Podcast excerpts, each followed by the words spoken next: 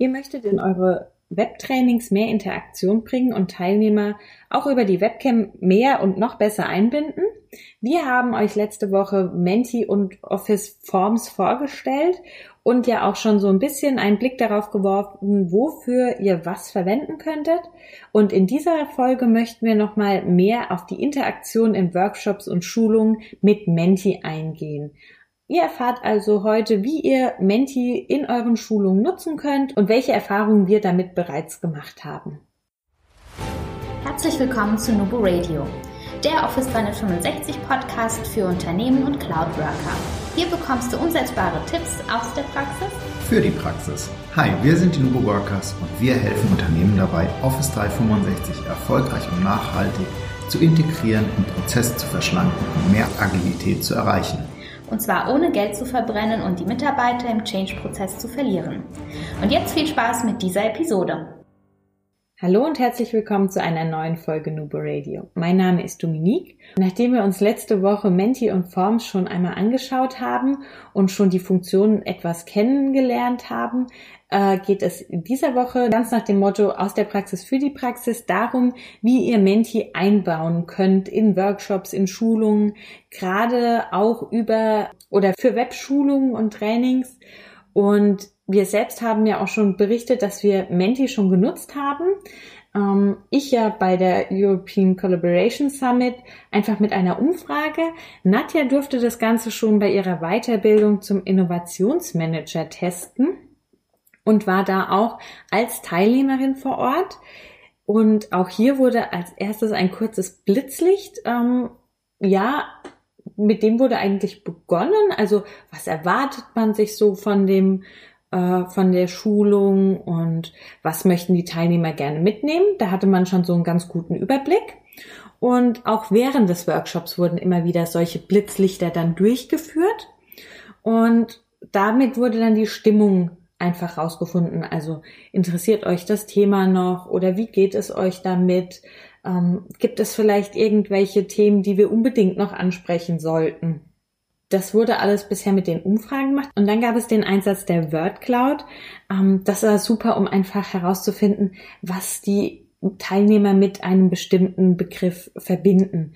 Und zwar wird da ein Begriff vorgegeben und dann kann jeder Teilnehmer die Begriffe, die ihm dazu in den Kopf Schießen hinzufügen. Und je nachdem, wie oft ein Begriff genannt wurde von den Teilnehmern, wandert der dann näher an den Hauptbegriff und wird immer größer auf der Präsentation. Und so kann man auch das einmal nutzen mit, wie sehen die Teilnehmer etwas, aber auf der anderen Seite auch, ähm, was ist den Teilnehmern wichtig oder wo gibt es viele Überschneidungen.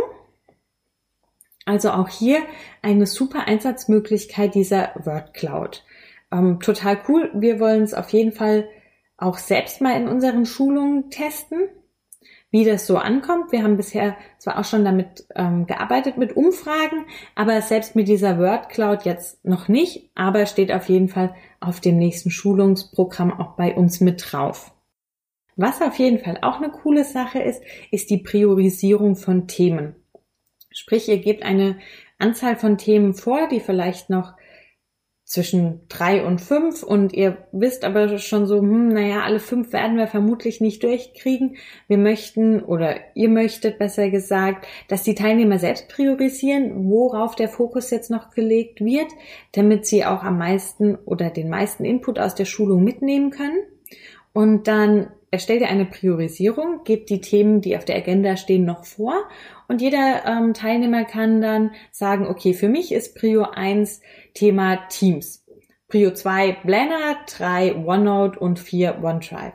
Und der nächste sagt dann vielleicht, hm, nee, okay, Planner ist bei mir 1, OneDrive 4 und so weiter und so fort. Und je nachdem, wie viele Teilnehmer dann was gewotet haben, habt ihr eine super Übersicht, was wirklich noch wichtig ist und welchem Thema ihr noch als nächstes die Zeit widmen könnt. Das gibt euch auch die Chance, direkt auf die Teilnehmer einzugehen und dadurch die Stimmung zu heben, wenn vielleicht gerade mal ein kleines Loch kommt, irgendwie es ist kein Drive mehr da, die Motivation schläft so ein bisschen ein, dann einfach mal schauen, liegt es vielleicht daran, dass die Priorisierung für die Teilnehmer eine ganz andere ist, der Fokus so ein bisschen abgeschweift ist. Also auch hier kann man super diese Priorisierung von den Themen nutzen. Und das ist einfach nochmal was anderes, wie jetzt einfach nur so eine Multiple-Choice-Frage. Ähm, was ist für dich wichtig? Teams, Planner und, und, und. Wenn sich dann jemand denkt, hm, naja, also eigentlich Teams und Blender ist für mich wichtig, aber jetzt muss ich mich entscheiden. Und mit der Priorisierung habt ihr da ein bisschen besseres ähm, Spektrum für und könnt das Ganze abfangen. Ja, diese ganzen, also alle Möglichkeiten, die wir jetzt auch so schon genannt haben, es ist einfach eine spielerische Art, die Leute für Digitalisierung auch so ein bisschen zu begeistern, weil sie brauchen ja auch immer ihr Smartphone und sie dürfen immer was machen und neben der neben dem Input für den Workshop, den ihr dadurch bekommt oder für die Schulung, ist es natürlich auch, die Teilnehmer fühlen sich gefragt und abgeholt und geben am Ende vielleicht auch ein ganz anderes Feedback und die auch die Interaktion unter den Teilnehmern ist vielleicht eine größere, weil je mehr Themen natürlich übereinstimmen, desto mehr können sie sich ja auch gegenseitig dann austauschen. Also da spricht man nicht so sehr an einem dann vorbei, sondern holt eben einfach alle mit ins Boot und stärkt so auch die Interaktion in der Gruppe. Nicht nur mit euch als Trainer oder äh, Referenten, sondern auch mit den Teilnehmern untereinander. Also auch das sollte nicht außer Acht gelassen werden. Ähm, auch dafür sind diese Interaktionen wirklich wertvoll testet doch auch mal die Fragenfolien beziehungsweise Frage- und Antwortfolie. Da haben die Mitglieder beziehungsweise die Teilnehmer die Möglichkeit, ihre Fragen zu stellen und die werden dann alle auf einer Folie gesammelt. Nummer eins, ihr habt den Überblick, wie viele Fragen sind denn eigentlich noch offen. Ihr könnt alle nacheinander abhaken. Die Teilnehmer sehen, dass ihr euch mit der Frage beschäftigt und wissen, ah, okay, sie ist angekommen.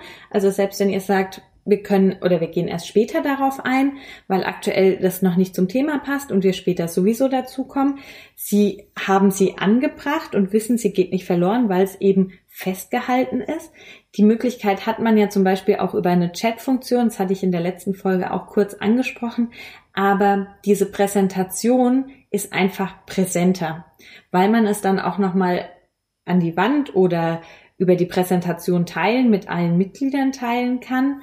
Und der Chat, da muss man dann scrollen und vielleicht ist ganz oben die Frage. Also dieser Überblick ist einfach nicht da und den bietet diese Möglichkeit mit Menti einfach wirklich eine coole Sache.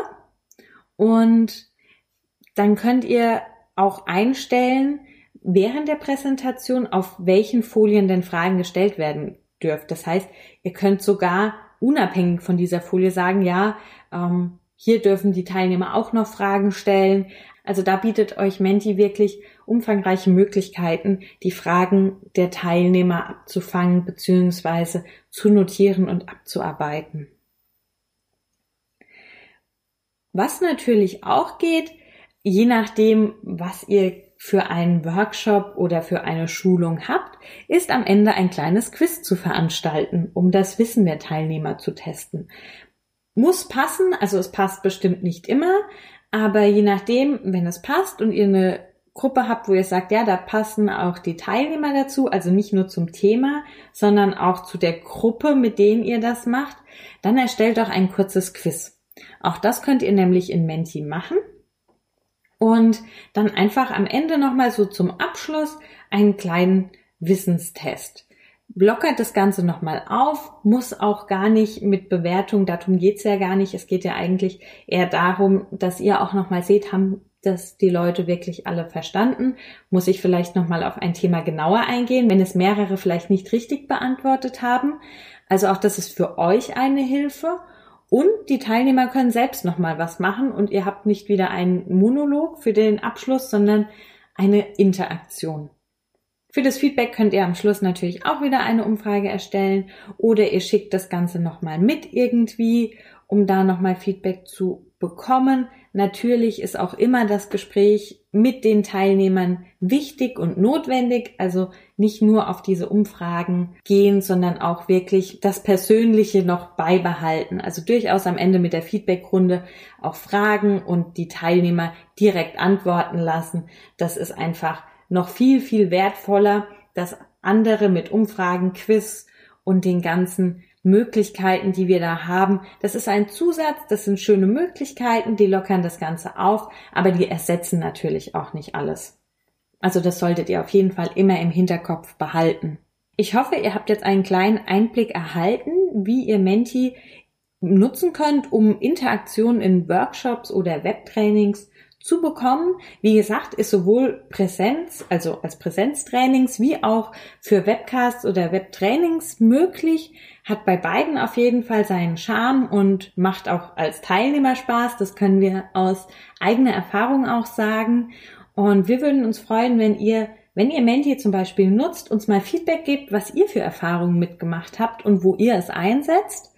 Und ja, wenn ihr sonst irgendwelche Fragen habt oder weitere Themenvorschläge, gerne über die bekannten Kanäle oder per E-Mail an info.nuboworkers.com und denkt immer daran, Collaboration beginnt im Kopf und nicht mit Technik.